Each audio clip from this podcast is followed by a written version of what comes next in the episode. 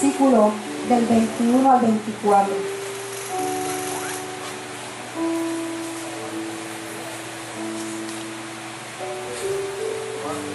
El Evangelio según San Juan, capítulo 4, versículo del 21 al 24, una porción de la mujer samaritana, una porción sumamente conocida por nosotros. Gloria al Señor.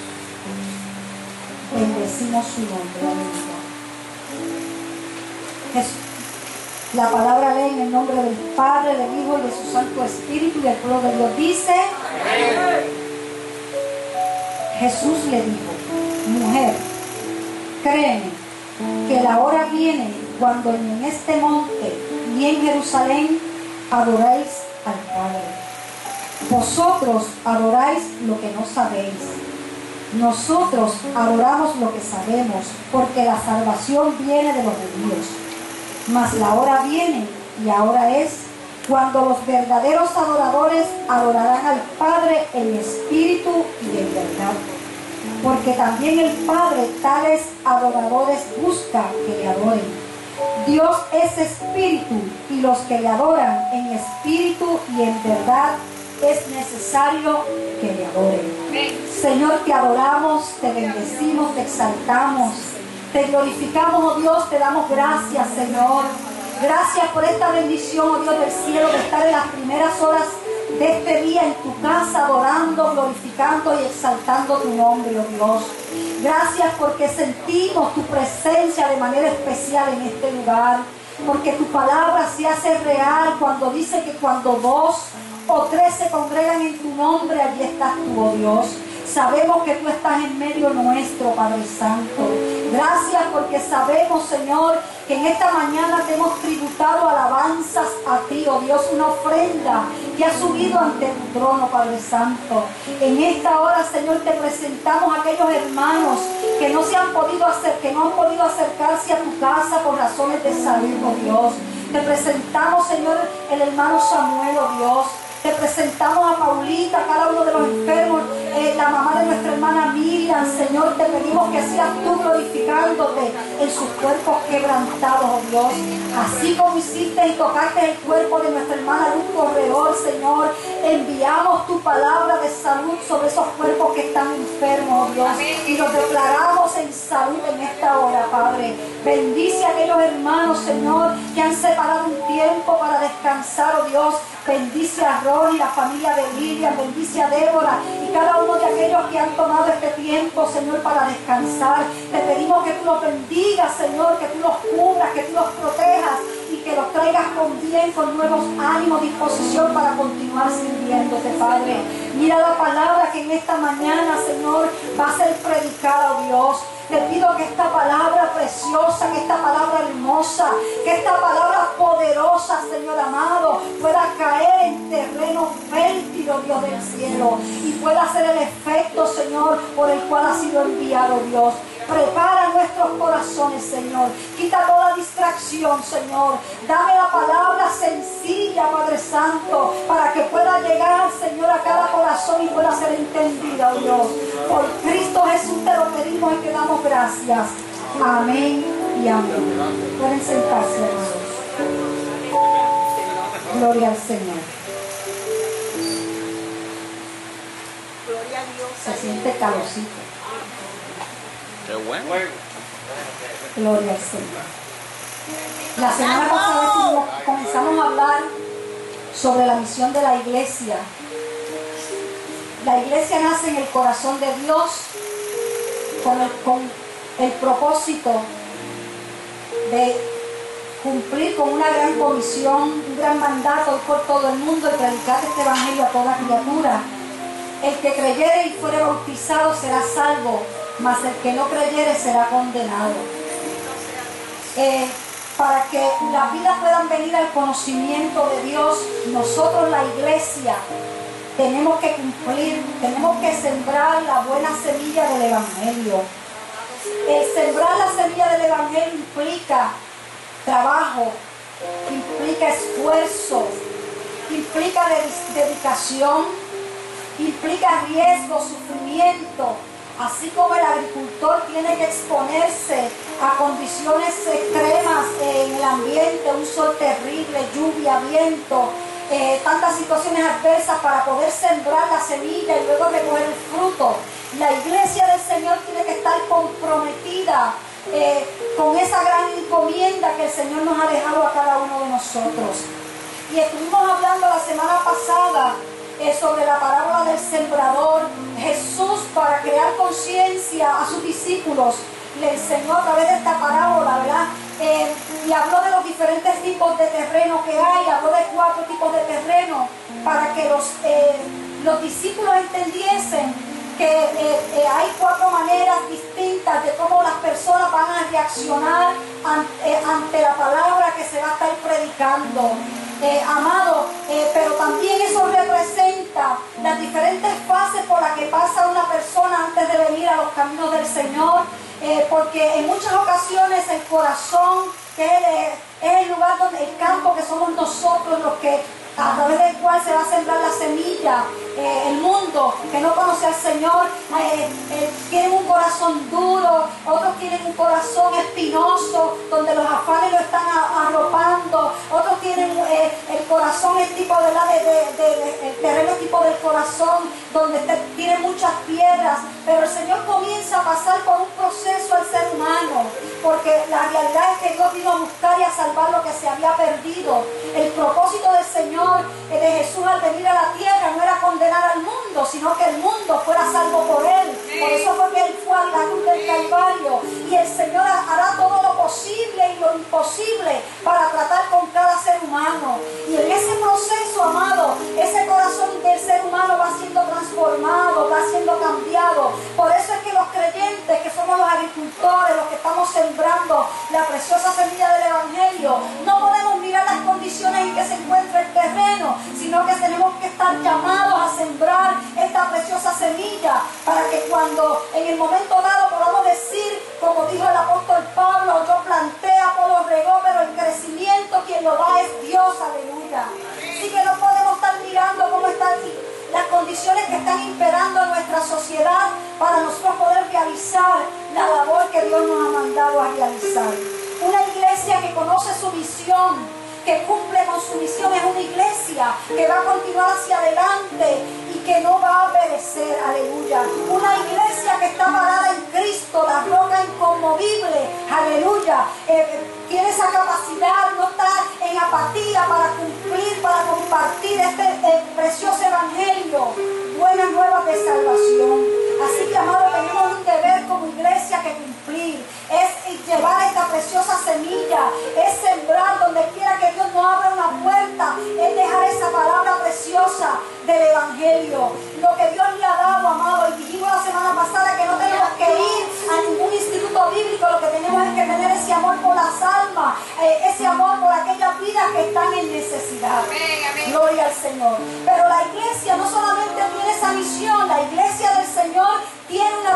misión.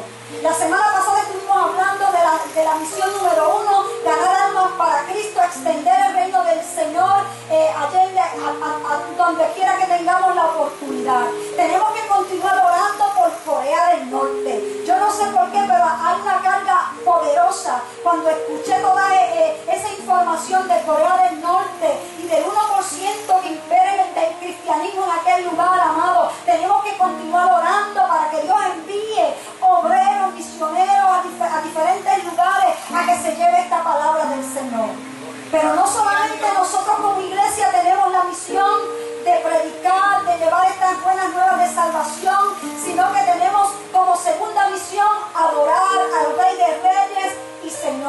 Nosotros estamos llamados a adorar a Dios.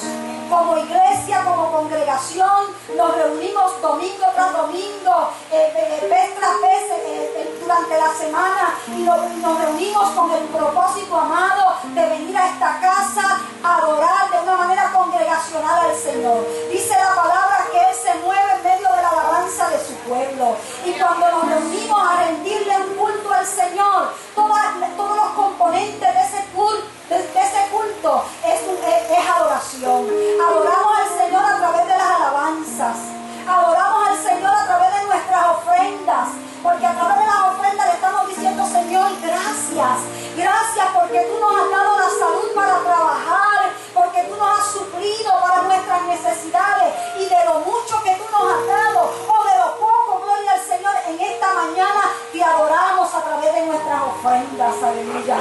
Porque aquí no es la cantidad que nosotros podamos depositar,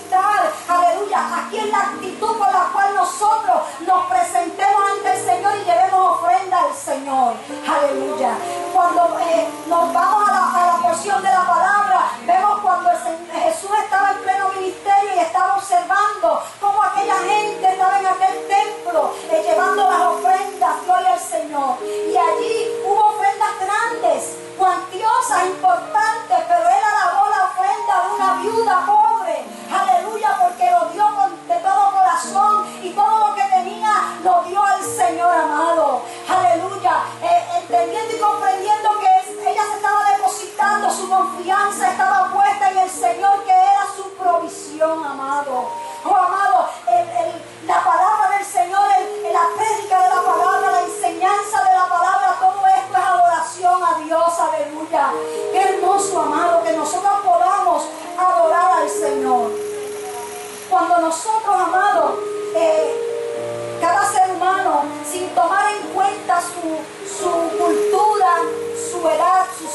eh, su clase social, busca algo que adorar. Porque eh, eh, Dios nos hizo con una necesidad y nos hizo eh, personas, seres humanos, eh, con esa eh, disposición para adorar algo o a alguien. Cuando estudiamos eh, la historia, vemos en nuestros antepasados, eh, los, el- indios aquí en Puerto Rico, eh, cuando, se encuentran hallazgos arqueológicos, allí se sustenta que había una población indígena que adoraba a sus dioses, porque buscaban en su esencia, dentro de sí lo estaban buscando y sabían y entendían que había algo que adorar.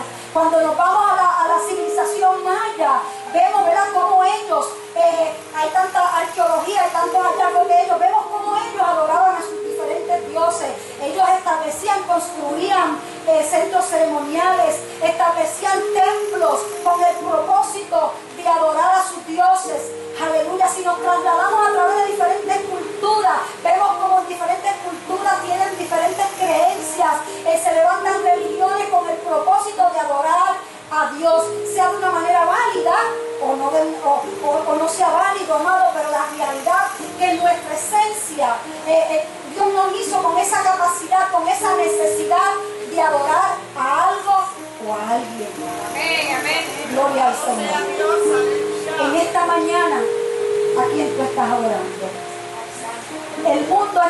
Los deleites, los placeres.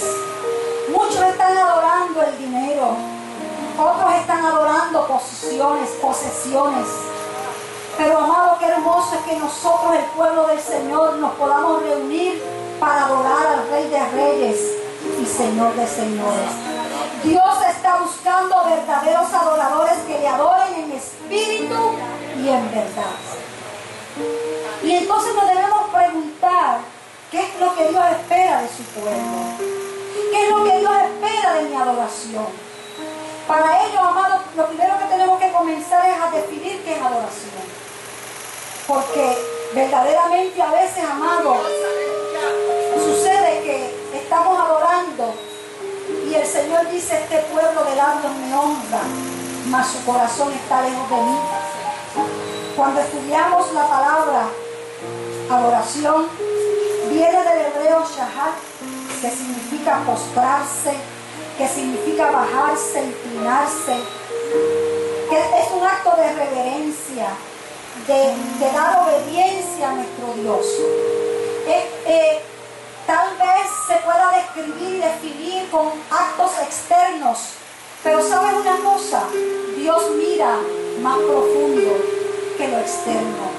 Dios mira nuestro corazón. Es un acto, eh, adoración es sinónimo de obediencia. ¿Han escuchado bien? Eh, adoración es sinónimo de obediencia. Cuando en el Antiguo Testamento el Señor le pidió a Abraham que fuera y sacrificara a Isaac, Abraham tomó, preparó todo el asunto del sacrificio, tomó a su hijo, tomó unos siervos y se fue camino a un lugar a sacrificar a su hijo. Dios no avala el sacrificio de humanos. Dios en ese momento lo que estaba era probando a Abraham. Y en medio del camino, cuando ya llegó al lugar donde estaba destinado el, levantar un altar de adoración al Señor, le dijo a sus siervos, quédense aquí, que el muchacho y yo iremos y adoraremos. Y luego regresaremos. O sea, él vio el acto de, obediencia como un acto de qué? De adoración. Y no solamente eso, él habló en plural, él fue con la mente, una mente obediente que él entendía que Dios, si Dios, si se lo iba a entregar a Dios, Dios se lo podía levantar, gloria al que vive para siempre. Así amado, la adoración está ligada a la obediencia. Nosotros podremos cantar muy bonito. Nosotros podremos levantar manos, manos al Señor. Podremos arrodillarnos ante su presencia. Podremos, amado, eh, hacer tantas cosas para el Señor, enseñar, predicar, hacer tantas cosas para el Señor. Pero si en nosotros no hay un espíritu de obediencia, una actitud hacia Dios de agradar a Dios, de que la voluntad nuestra se pueda encontrar con la de Dios y que la de Dios pueda, amado, tomar el control de la nuestra. Dios no va a reconocer, no va a recibir eso como un acto de adoración. Dios está demandando de su pueblo, amado, que le adoremos en espíritu y en verdad. Cuando dice que es en verdad, ¿por qué qué? Porque hay mucha gente que le adora, pero de labios no de corazón. Dios está llamando a una iglesia que le adore de corazón, que le adore de verdad. Cuando el apóstol Pablo estaba trabajando en medio de su ministerio, llegó a Atenas y allí él formó un gran alboroto por la predicación. Allí los griegos se escandalizaron con el evangelio que él estaba llevando. Era una nueva doctrina, era una nueva enseñanza. Eh, el, que recibiera a Jesucristo y se arrepintiese de sus pecados sería salvo. Y no solamente eso, sino el que se le enseñara de la resurrección de los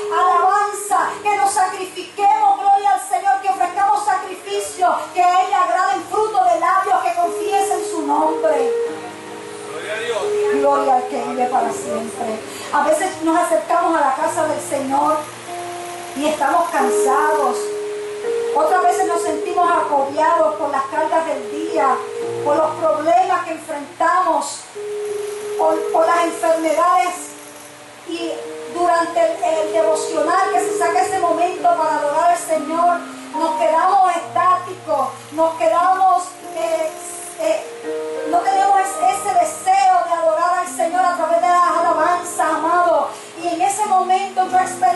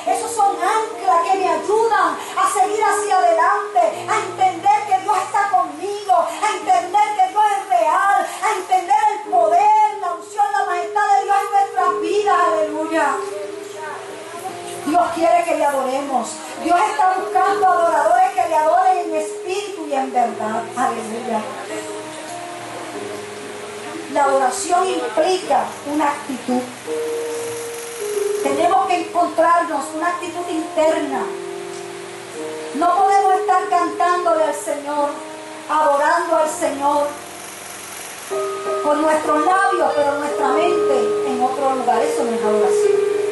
Y Dios está viendo esa adoración. Lo que hagamos cuando separamos ese tiempo para adorar al Señor, a través de los cánticos, a través de la oración, a través de separar un tiempo para el Señor, amado, tenemos que orarle al Espíritu Santo que nos ayude. Porque el enemigo no pueblo del Señor adore al Señor. Cuando estudiamos la palabra y vemos en, Mateo capítulo 4, versículo 8, cuando Jesús fue al desierto y fue allí, ayunó eh, y oró por 40 días, se estaba preparando para comenzar su ministerio terrenal. El enemigo comenzó a estorbarlo y dice la palabra que lo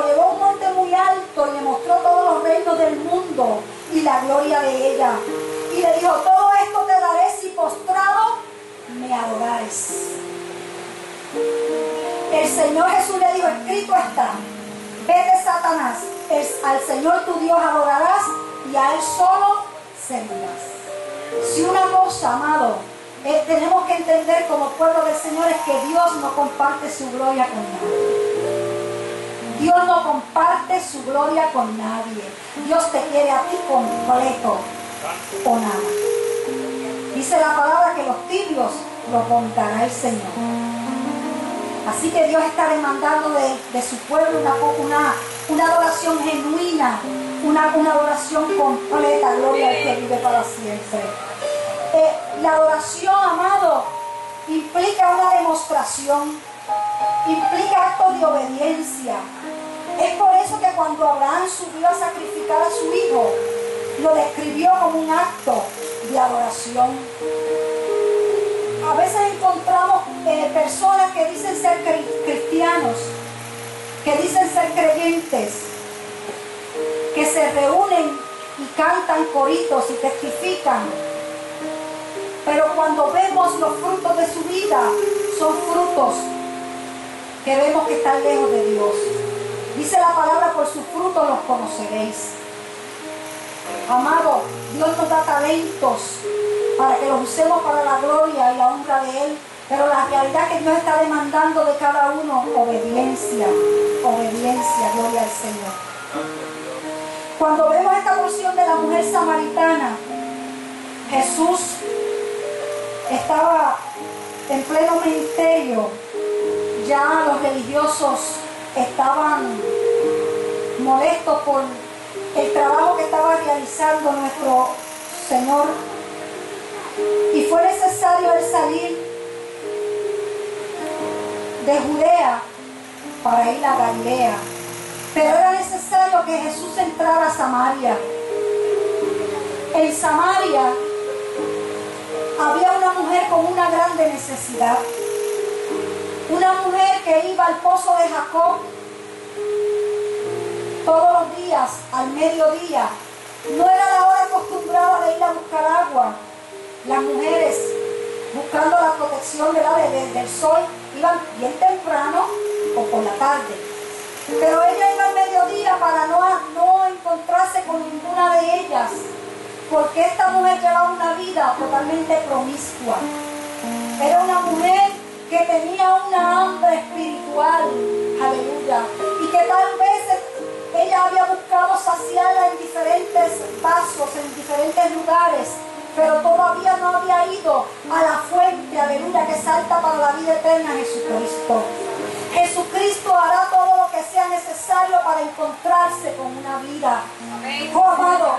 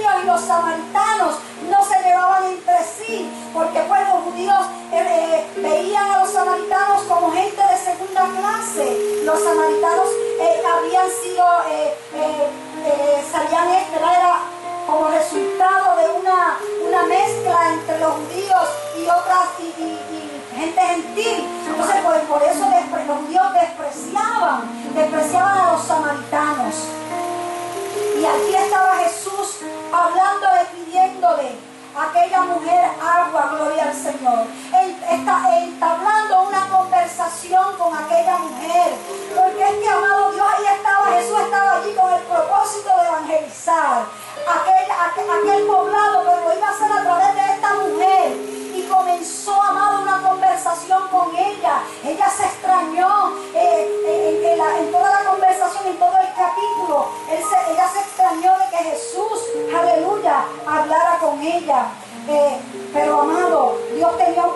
hermoso. Y comenzaron allí el Señor comenzó a hablarle y le dijo, ve y llama a tu marido y ven acá. Y la mujer le respondió, no tengo marido. Jesús le dijo, bien has dicho, no tienes marido porque cinco maridos has tenido y el que ahora tienes no es tu marido. Gloria al Señor. El Señor comenzó a revelarle la condición de pecado en que se encontraba esta mujer amado, cuando nosotros tenemos un encuentro con Jesús, el Espíritu Santo comienza, nos pasa como una película de nuestra vida, de todas las cosas, amados, de todos los pecados que nosotros tenemos, de todo lo que estamos practicando. Es, esa es la función del Espíritu Santo, convencernos de pecado. Una vez el Espíritu Santo nos convence de pecado, entonces nosotros podemos eh, abrir Hasta que el Espíritu Santo no haga esa obra en nosotros, nosotros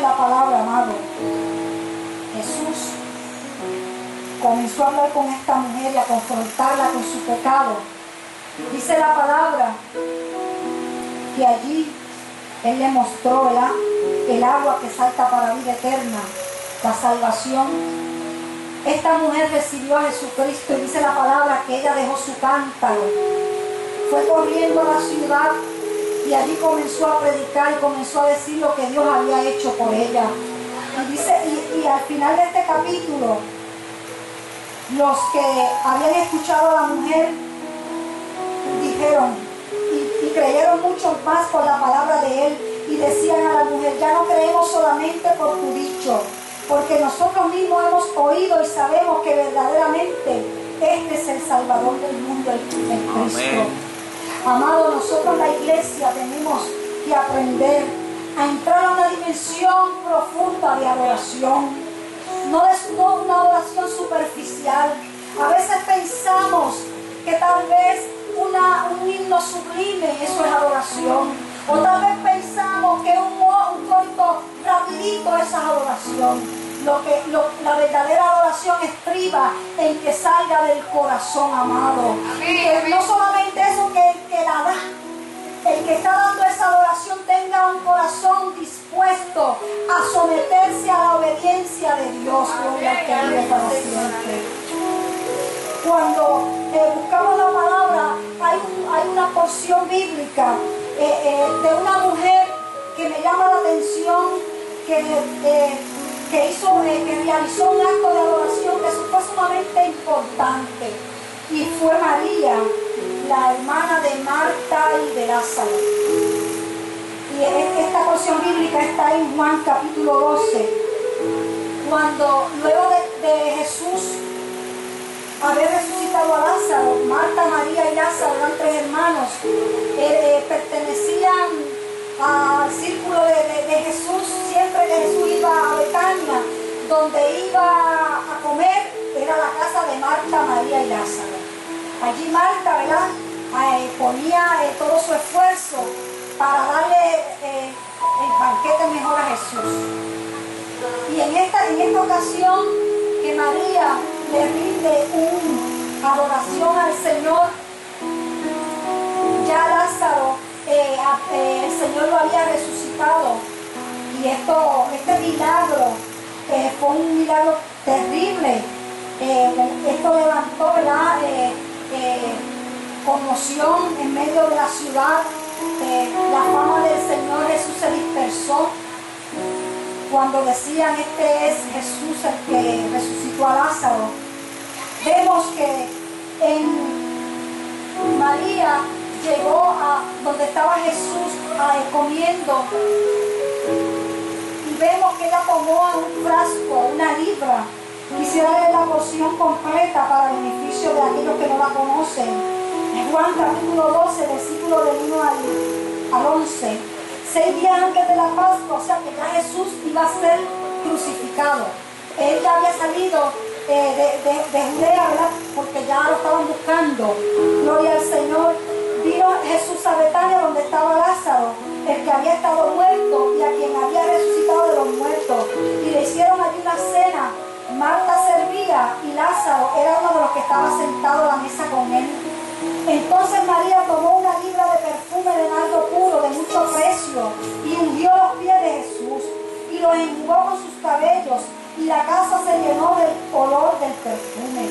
Y dijo uno de sus discípulos a Judas Iscariote, Judas Iscariote, hijo de Simón, el que había de entregarle, ¿por qué no fue este perfume vendido por 300 denarios y dado a los pobres?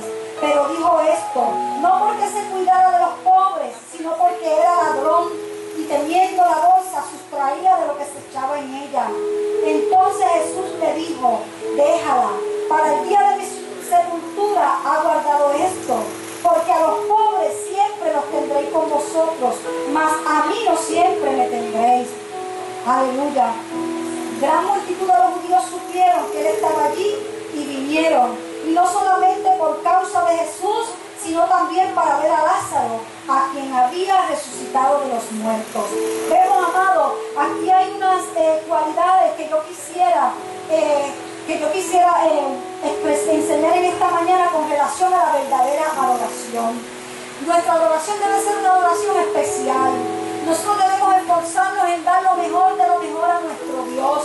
Que cuando venimos a la casa del Señor amado, eh, sea que vamos eh, a adorarle a través de los cánticos, a través de palabras de alabanza, palabras eh, espontáneas de nuestros labios, sea como sea que, haya, que el Señor nos haya dirigido a adorar al Señor, lo podamos hacer de calidad, que podamos darle lo mejor a Dios, porque Dios siempre nos da lo mejor a nosotros y espera que nosotros le demos lo mejor a Él. Gloria al Señor.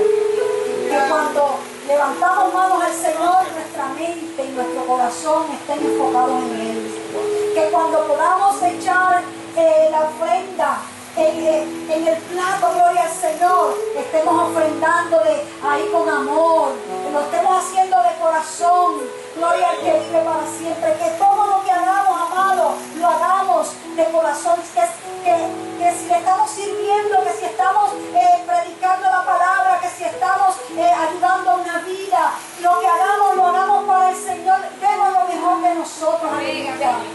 Y, y María quería adorar al Señor y ella en su corazón tal vez pensaba y buscaba una manera de cómo ella darle una adoración especial. Porque hay momentos que uno quiere como que, Señor, yo quiero darte más. Ya no quiero salir de la rutina.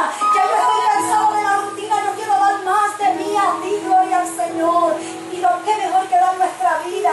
Pero allí estaba María, gloria al Señor. Y pensó y se acordó que tenía un perfume, una, una libra de perfume de nardo puro, gloria al Señor. Aleluya.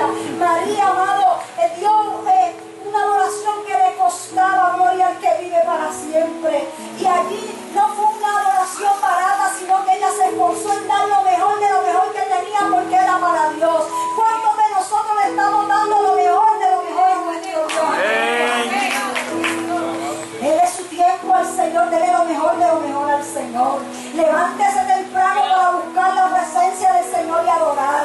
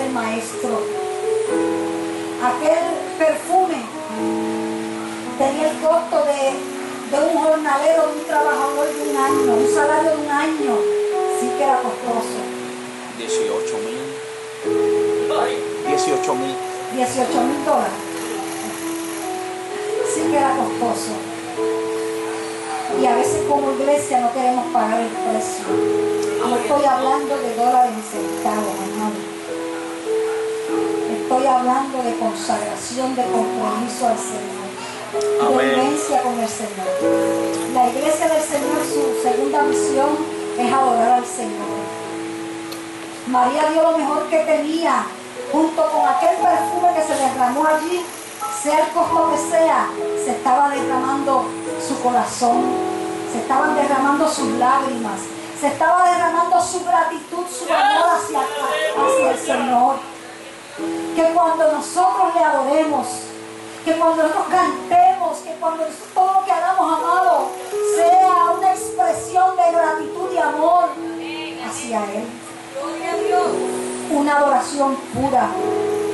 La palabra nos dice en el Salmo 23, capi- 24, capítulo 3, ¿quién subirá al monte de Jehová? ¿Y quién estará en su lugar santo? El limpio de manos y puro de corazón. Amén. El que no ha elevado su alma a cosas vanas. Aleluya. Oh amado, nosotros para que el Señor reciba nuestra adoración, tenemos que tener manos limpias.